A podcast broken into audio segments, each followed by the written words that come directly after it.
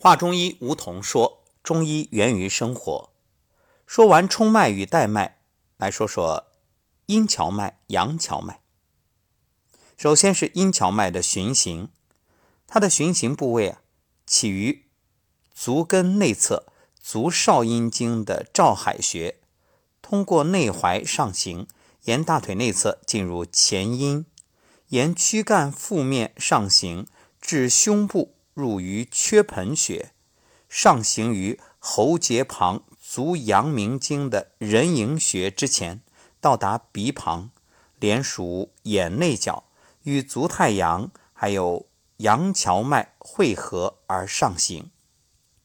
阴荞脉的生理功能是控制眼睛的开合和肌肉的运动。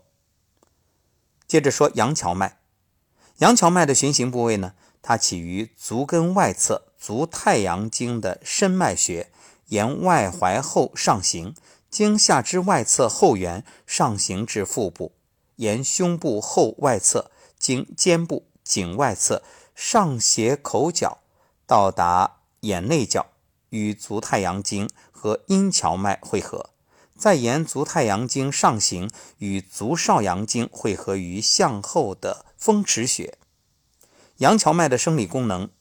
同样是控制眼睛的开合和肌肉运动。